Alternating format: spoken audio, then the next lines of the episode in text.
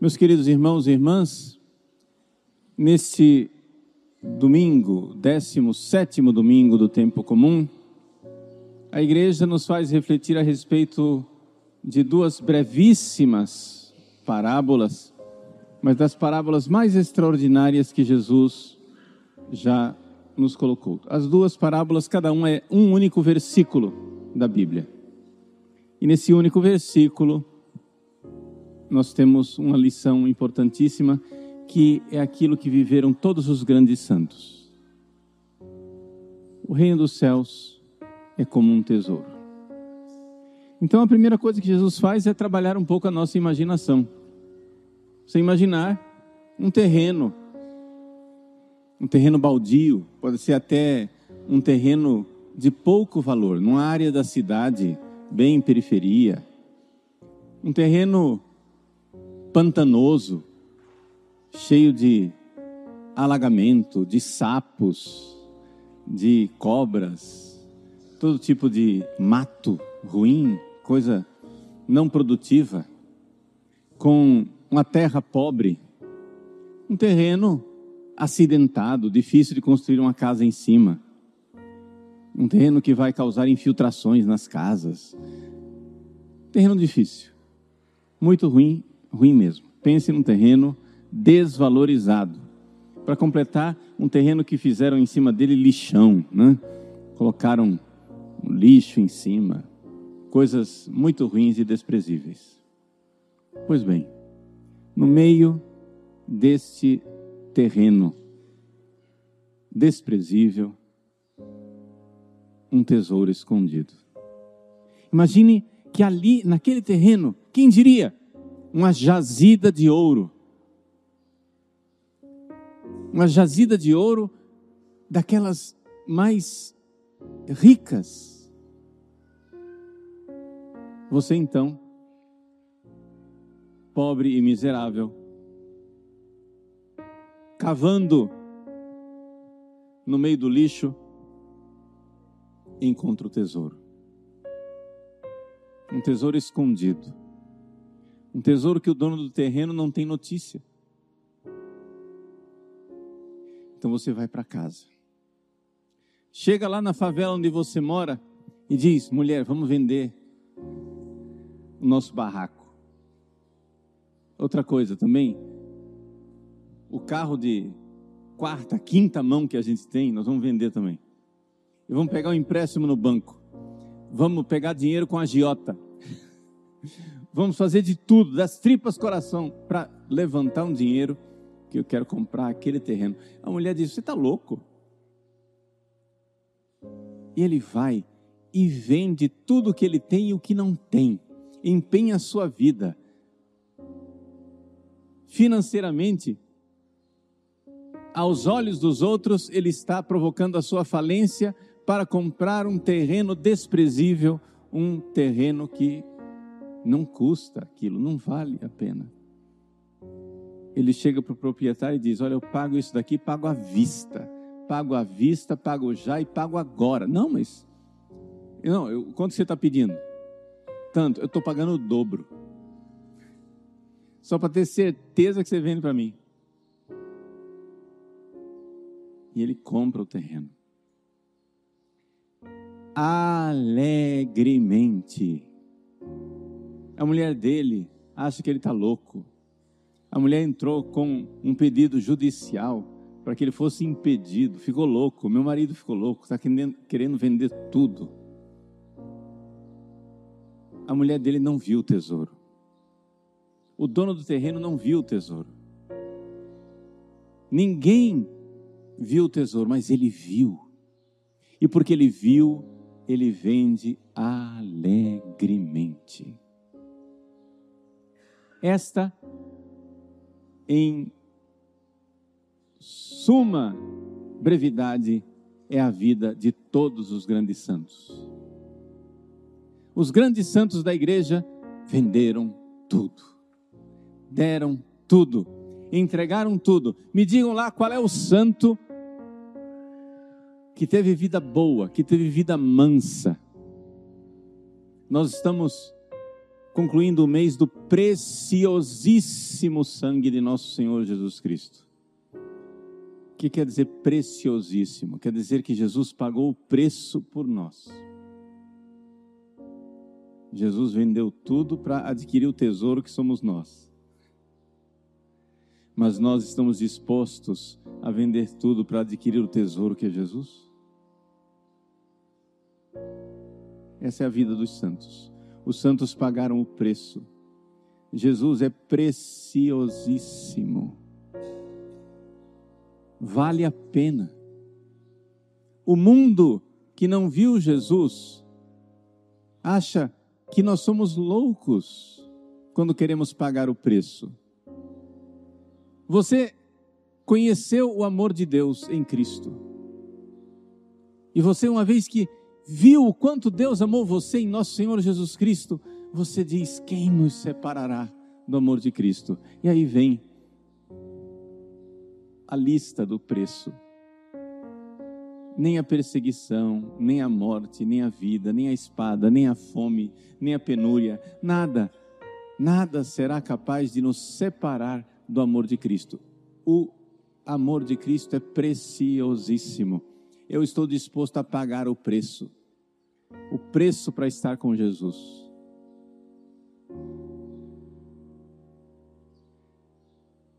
Vocês certamente já ouviram falar do grande místico São João da Cruz, mas talvez não tenham ouvido falar dos pais dele. O pai dele, Gonçalo, se apaixonou pela mãe dele, Catarina. Só que acontece que ela era de uma classe mais pobre, inferior, ele era nobre. Ele era da pequena nobreza espanhola e a família dele, de nobres, não queria que ele se casasse com aquela mulher miserável. E disseram: Olha, se você vai casar com ela, você vai perder tudo. Você vai ter que vai perder o título de nobreza, os bens da família, tudo, absolutamente tudo. E ele pagou o preço. Ele perdeu tudo. Ficaram pobres do dia para a noite e ele se casou com ela. Ele pagou o preço do amor. Isso certamente ficou impresso no coração de São João da Cruz. Quando viu o preço que o pai dele pagou pelo amor da sua mãe. E ele viu o preço que nós precisamos pagar pelo amor de Cristo. Sim, tudo o que é precioso é precioso porque nós pagamos o preço. Pagar o preço. O que é que você teve que perder por amor a Cristo? Você vai dizer assim, mas padre, tudo bem, eu entrei quando eu me converti, na minha família lá, tive que pagar o preço, o pessoal começou a me chamar de fanático, começou a me chamar de beato, de louco, de sei lá o quê. No meu emprego também, as pessoas, meus amigos, perdi meus amigos, tive que fazer outros amigos na igreja, porque o pessoal todo achou que eu agora estava doido. E tudo bem, paguei o preço. Só que inicialmente, padre, eu fiz tudo alegremente, só que agora está pesado. No início foi muito bom, eu paguei tudo alegremente e agora está pesado. Por quê? Eu reconheço essa parábola aqui. Eu vejo, eu vivi essa parábola aqui, só que agora eu não estou mais alegre. Será que aquela alegria não é uma alegria efêmera, que dura um dia só? Uma alegria passageira? Uma alegria volátil? Será que não é ilusão essa alegria que a gente vive dentro da igreja? Aqui então vem o que eu quero ensinar para vocês. Até agora eu só refleti sobre a parábola, só para recordar você qual é a parábola e qual é o conteúdo dela. Agora que vem o centro do que eu quero ensinar para você. Por que é que você que vendeu tudo por Cristo alegremente há uns tempos atrás, agora cambaleia pesadamente e perdeu a alegria? Por que é que você que quis seguir a Cristo alegremente, hoje segue a Cristo pesadamente. Por quê? Vamos lá. Primeira coisa, porque você viu o tesouro. O que quer dizer isso? Eu vou falar de Jesus, mas eu vou usar uma comparação mais próxima de vocês, que é o casamento, ok? Você se apaixonou por uma pessoa. Todo mundo casou porque um dia viu uma pessoa, seu coração bateu mais forte e você disse: vale a pena. Como aquele pai de São João da Cruz, você diz: ah, vale a pena deixar tudo por ela. Vale a pena. Como diz Fernando Pessoa, tudo vale a pena quando a alma não é pequena. Né? Então vale a pena. Ah, aquele, aquela alma grande, aquela magnanimidade de quem deixa tudo por um amor. Problema. Você nunca parou para observar como é que funciona a alma humana, o coração humano, como é que funciona o nosso amor. Quando você vê uma pessoa, quando você vê o tesouro escondido que é aquela pessoa, que você se apaixona por aquela pessoa, você tem uma experiência que a gente poderia dizer assim, é uma experiência totalizante. Você vê a pessoa com um olhar diferente, né? Você consegue enxergar aquela pessoa e diz: Nossa, que presente de Deus que essa pessoa é para mim. Só que aí, você está lá na frente da pessoa, você está apaixonado por ela. Quando você volta para casa, por mais apaixonado que você esteja, você, o que você guarda daquela pessoa é uma abstração esquemática. Pense agora, por exemplo, uma pessoa que você tem certeza que amou você e que você ama. Sei lá, sua mãe. Pense na sua mãe, no amor da sua mãe. A mãe que você tanto ama, seja ela aqui na terra ou lá no céu, a mãe que você tanto ama, o que você guarda na sua memória é um esquema. Se você fizer força para lembrar da sua mãe, você vai ter que lembrá-la, vai ter que se recordar dela. Você recorda só, sei lá, um momento congelado da vida. É, você vê ela sentada no sofá, fazendo bordado em ponto de cruz, sei lá, uma coisa assim. Ou então, eu me lembro da minha mãe sentada ao piano tocando. Pronto.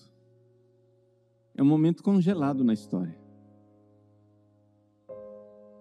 Eu lembro a minha mãe no momento da despedida, quando eu fui morar nos Estados Unidos e ela no aeroporto, quando ouviu a chamada, disse: Meu Deus, chegou a hora. Vejam, são coisas que você se lembra, mas a sua mãe é muito mais do que isso. Você se lembra esquematicamente de um momento congelado. Você não tem aquela experiência total e totalizante do que é a sua mãe. Com o passar do tempo, essas memórias esquemáticas que você tem, elas vão se tornando também contaminadas por memórias ruins.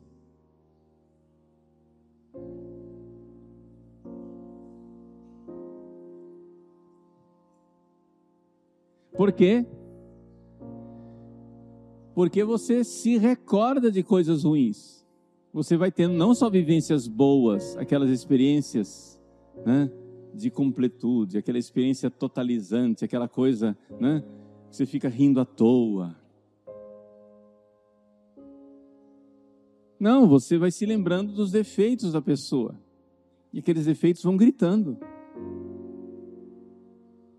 E de repente, aquela figura esquemática que está ali na sua memória, aquela abstração que está ali na sua memória, é uma abstração ruim.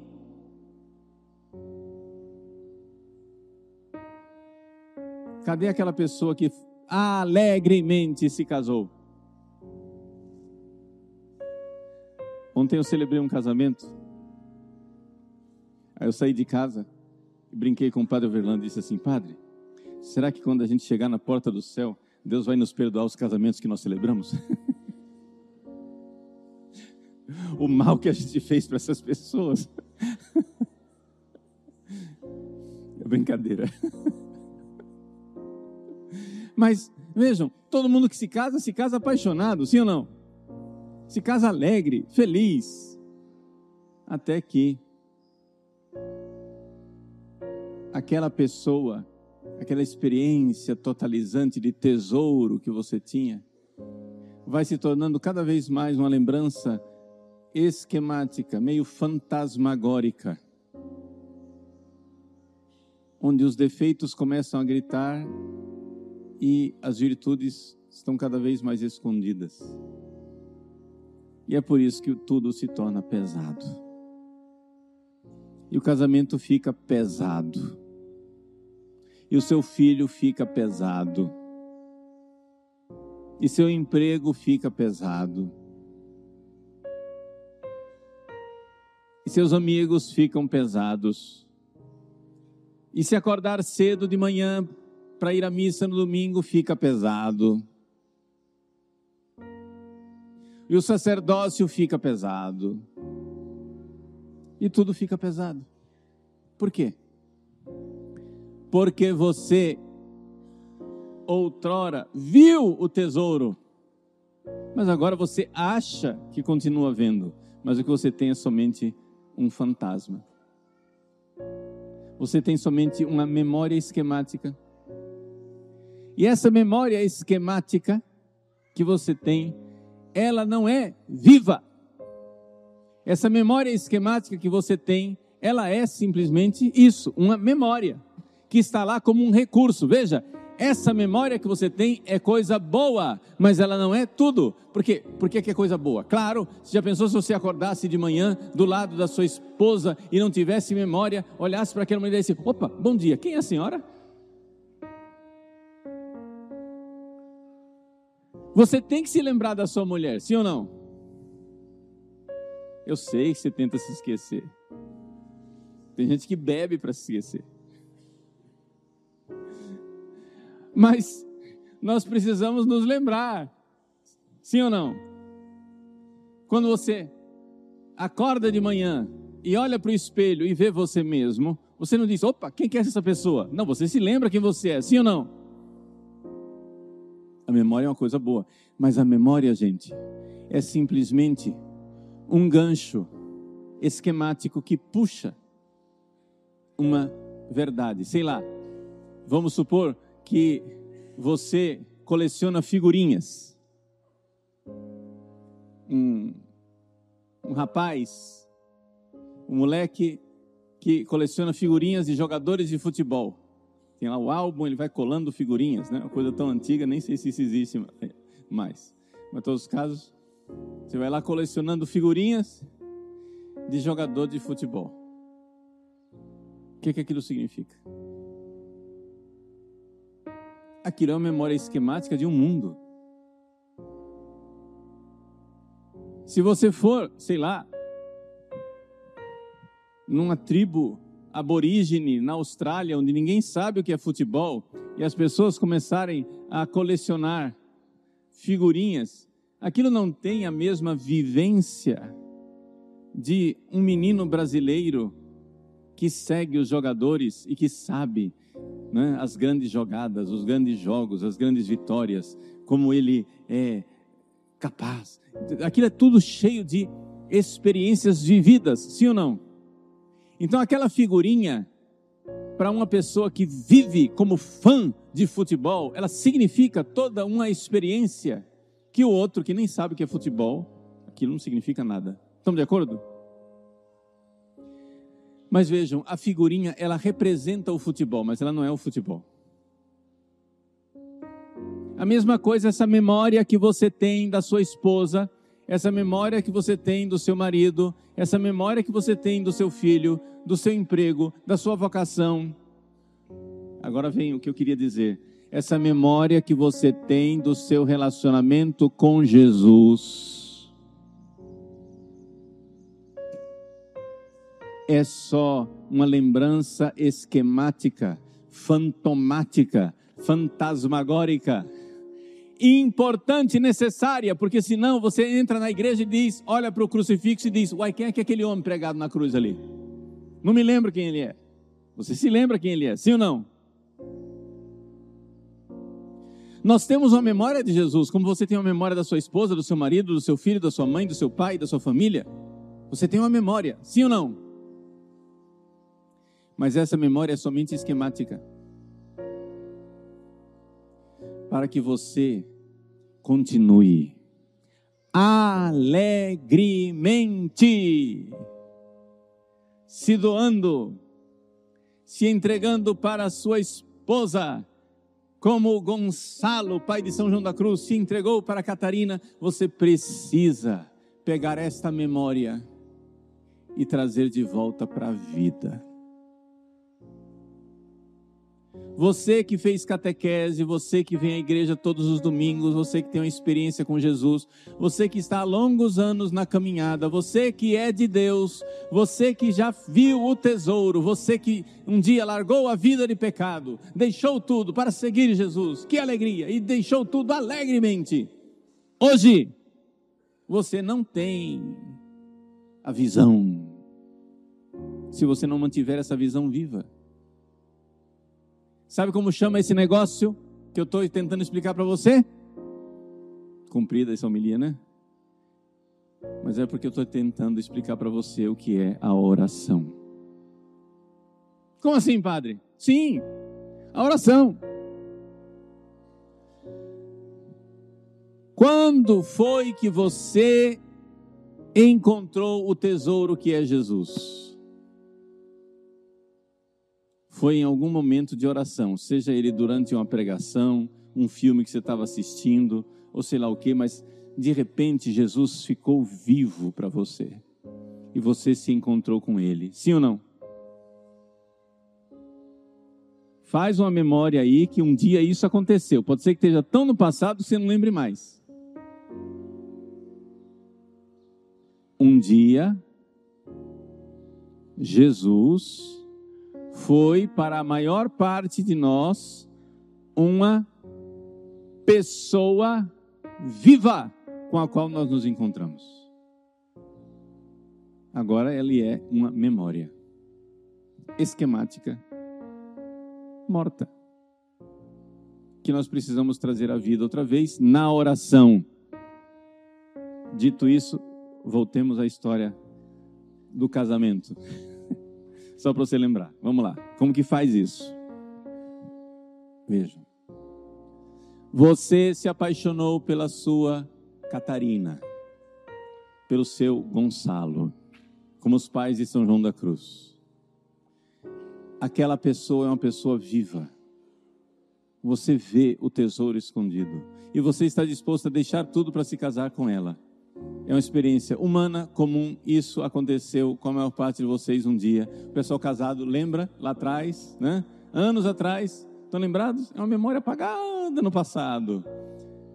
Você já gostou desse negócio aí com o qual você casou? Está lembrado? Hein? Estou olhando para os casados aí, aí. Lembra?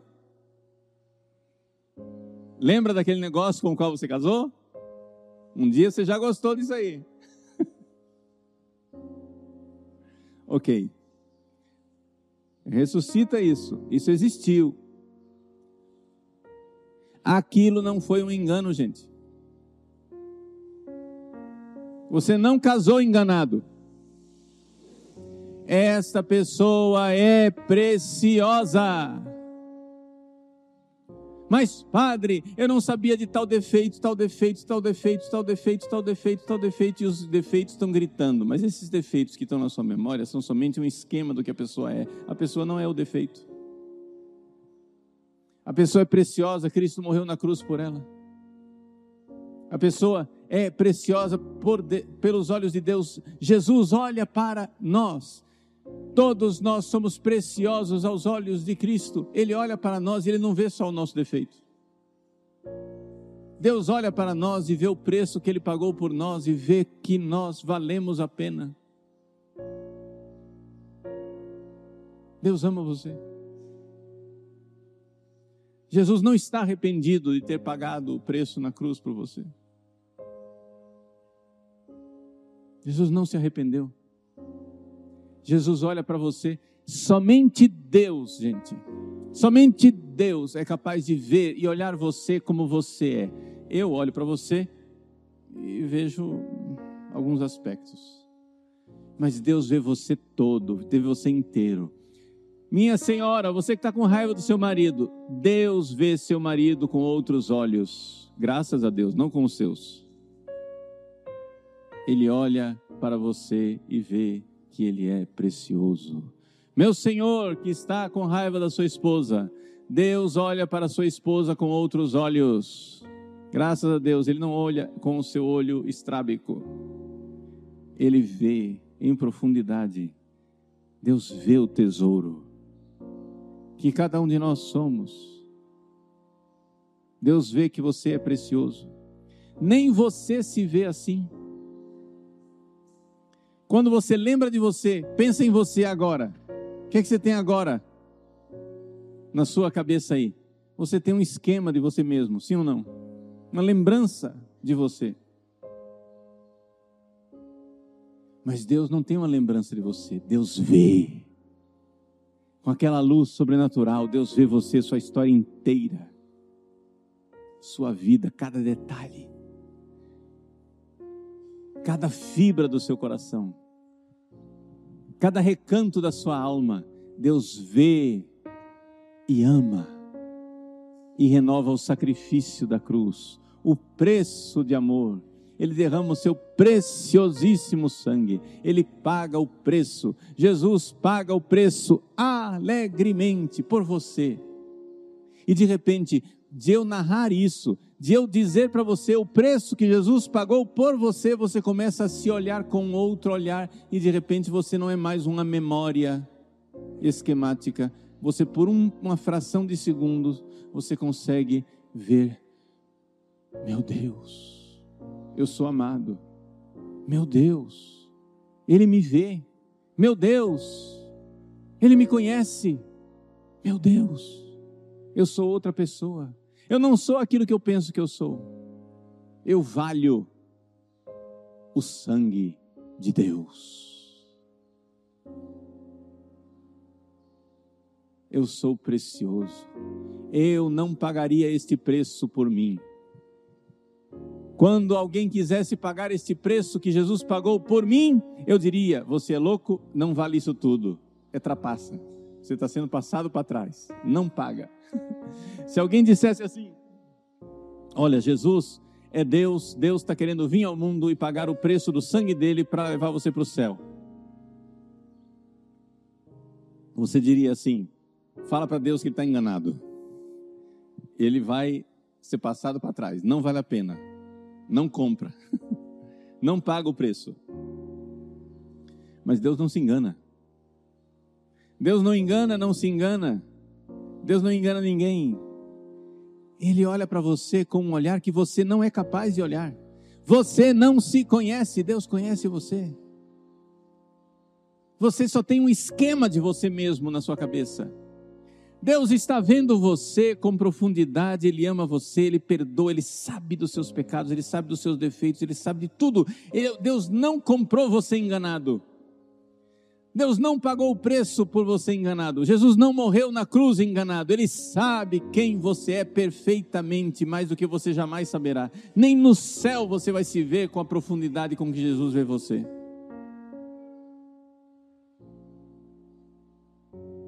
Jesus sabe quem você é e ama e paga o preço. Alegremente. A Bíblia nos diz, o Evangelho de São Lucas, que Jesus saiu da última ceia com os seus apóstolos cantando hinos. A única vez na história da vida de Jesus que nós sabemos que ele cantou foi quando ele saiu da última ceia alegremente para pagar o preço por nós. Jesus saiu alegre para morrer por nós. Jesus saiu da última ceia subindo o Monte das Oliveiras alegre. Ele sabia que ele ia suar sangue. Ele sabia das suas agonias. Ele sabia do preço que ele iria pagar. Ele sabia que ele morreria na cruz, não abandonado por Deus, mas sentindo como se estivesse abandonado por Deus. As dores mais atrozes e terríveis por nós. E ele foi alegremente para o Calvário. Jesus saiu da última ceia cantando hinos, alegremente, para pagar o preço por nós. Vejam, o que é que eu estou fazendo aqui? Eu estou fazendo uma meditação coletiva, eu estou usando a imaginação para você, ao ver os atos de Jesus, começar a enxergar um pouco daquele olhar divino com que Jesus olha para você alegre. Jesus olha para você alegre. Você olha para você como? Emburrado, triste, mal-humorado, chateado, decepcionado, entediado, ressentido. Como é que você olha para você? Jesus não olha para você assim. Jesus olha para você alegremente. Ele vê você de verdade. Ele não vê um esquema, ele vê você. Meus queridos, ao fazer essa meditação, o que é que eu estou fazendo? Eu estou conduzindo vocês num momento de oração. Mas, padre, eu não estou rezando. Claro que está. Você está ouvindo Deus. O que é oração? É um diálogo com Deus. Deus está falando na sua alma. Deus está falando do preço que você tem, do amor que, você, que Ele tem por você. Quando você enxerga isso, você vê o tesouro escondido. Quando você vê como você é precioso, você vê o tesouro escondido. Quando você vê o quanto seu marido é precioso para Jesus, sua esposa é preciosa para Jesus, você vê o tesouro escondido. E o grande tesouro escondido é o amor de Jesus por nós. Se você não vê o amor de Jesus por uma pessoa, você não conhece essa pessoa.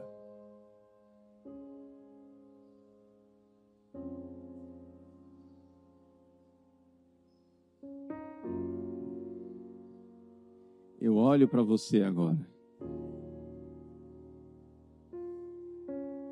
E eu só vejo você se ouvir o amor que Jesus tem por você. Se eu não vir isso daqui, eu não estou vendo você. Eu estou vendo um esquema das minhas memórias, nem sempre muito corretas, às vezes memórias distorcidas eu só vejo uma pessoa. Você só vê seu esposo quando você vê o amor que Jesus tem por ele. Você só vê sua mulher quando você vê o amor que Jesus tem por ela. Eu só vejo vocês, meus filhos espirituais, quando eu vejo o amor que Jesus tem por você. Eu olho para você e vejo. Aí eu vejo o tesouro escondido o amor de Cristo. O amor de Cristo por mim. E então vale a pena alegremente. Vale a pena alegremente ser padre e dar tudo por vocês. Vale a pena alegremente ser esposo e dar tudo pela esposa. Vale a pena alegremente ser esposa e dar tudo pelo esposo. Vale a pena alegremente ser pai e mãe e dar tudo pelos seus filhos. Vale a pena ser irmão e irmã e dar tudo pelos meus irmãos.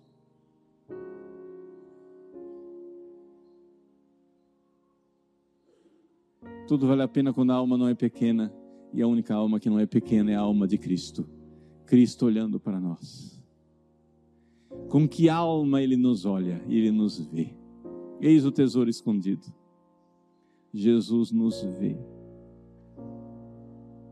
Meus queridos, vamos amarrar as pontas e concluir essa homilia.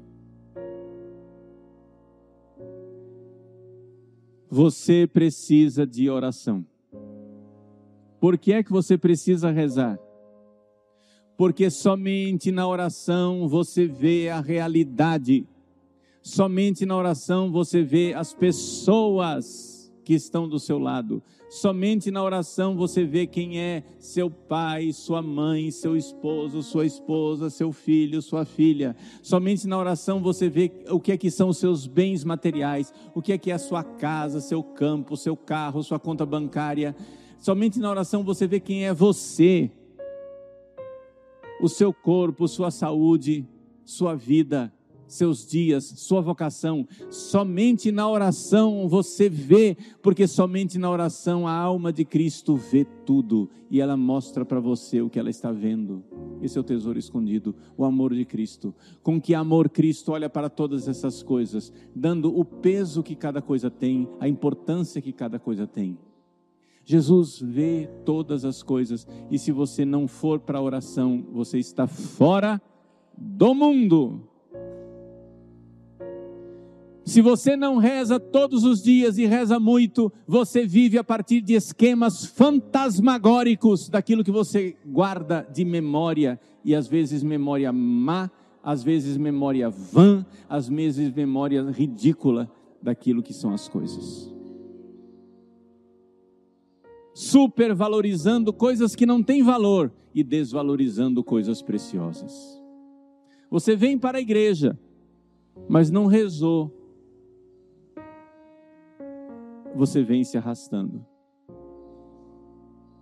Porque você não viu o tesouro.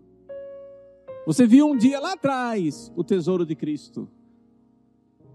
Mas você precisa nascer todos os dias você precisa de oração todos os dias, como você precisa respirar, como você precisa tomar banho todos os dias, como você precisa se alimentar todos os dias, como você precisa dormir todos os dias. Você acorda e Deus te diz: Filho, reza, filha, reza. E você diz: Mas de novo, já rezei ontem. Mas você não diz de novo, já tomei banho ontem. Você não diz de novo, já comi ontem. Você não diz de novo, já dormi ontem.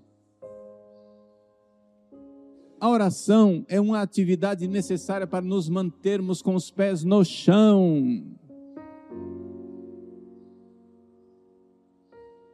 As pessoas que dizem assim, não, mas isso daí, a oração é para as monjas, não é para mim. Quer dizer, então você nasceu para viver num mundo fantasmagórico de lembranças esquemáticas de monstrinhos que estão ao seu redor.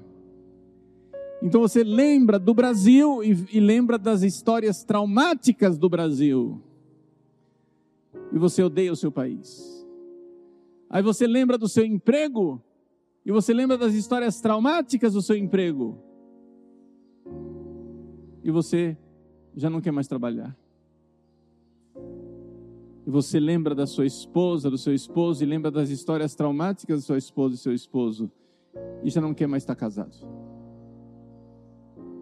E você lembra de você, e só lembra das histórias traumáticas de você mesmo, e já não quer mais existir.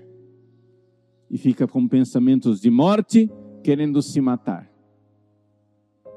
Mas você não vê que você vive no mundo de fantasmas, porque não reza porque somente existe uma única alma que vê tudo e que vê as coisas como elas são. É Jesus. Ele é o tesouro.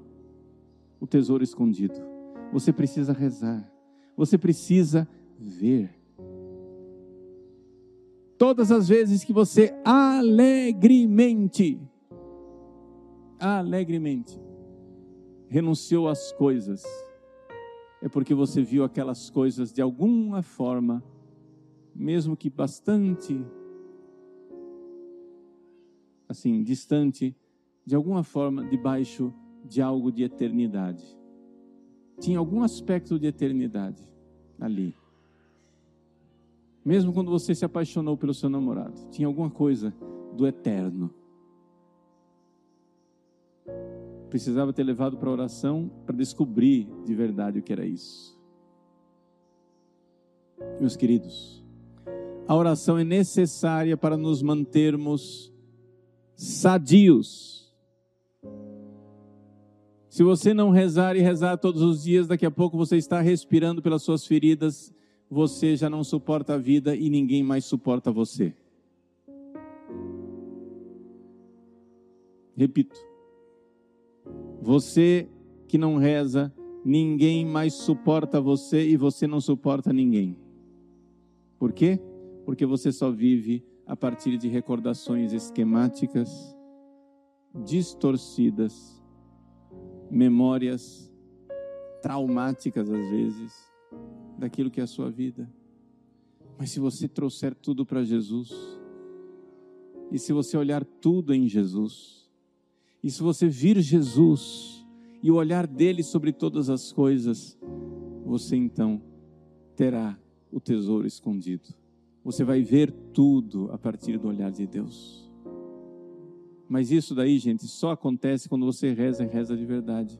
E para rezar de verdade, você precisa meditar fazer isso que eu fiz com vocês hoje. A imaginação vai girando ao redor daquela. Você tem uma memória lá. Muito bem, pega essa memória e leva ela para Jesus. E vai imaginando como é que Jesus vê essas coisas.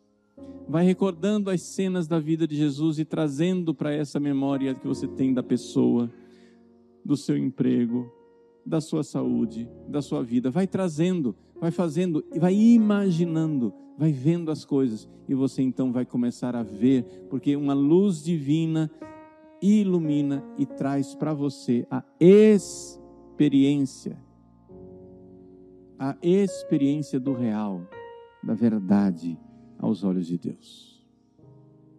Essa é a oração. A oração é isso. É claro que eu estou falando aqui para você somente de um aspecto da oração, mas é o aspecto mais urgente, mais importante que você precisa. Senão, você começa a viver a partir de suas feridas, e quem vive a partir de suas feridas fere os outros e fere a si mesmo. Meus irmãos, minhas irmãs, Jesus é o tesouro escondido. Se você um dia já viu esse tesouro, você precisa recordar desse tesouro todos os dias. Levar para a oração e novamente ver e rever. Ah, não, mas eu já tive essa experiência, eu já sei disso. Já sabe, mas o que você guarda é só uma memória. Uma coisa é a memória, outra coisa é a visão atual, e essa visão atual você tem na hora da oração. Entende? É como o namorado, a namorada que tem um esquema da namorada na lembrança, mas quando ela aparece no fundo do corredor, o coração dele palpita porque ele está vendo. A oração é isso. A oração é ver. Então vamos, com alegria, retomar os nossos propósitos de oração. Se você não sabe meditar, não é? Procure tem vários vídeos meus, cursos, ensinando a orar, a meditar. Estou fazendo propaganda do meu apostolado, do meu site? Sim, estou, mas é para o seu bem. Não é para ter like, não é para nada disso. Se você encontrar outras, outros lugares onde se ensina a rezar, vá e aprenda de verdade. Você precisa aprender a rezar. Esse é o tesouro escondido. Esse é Jesus de verdade, vivo, não esquemático, vivo e encontrado na vida de oração.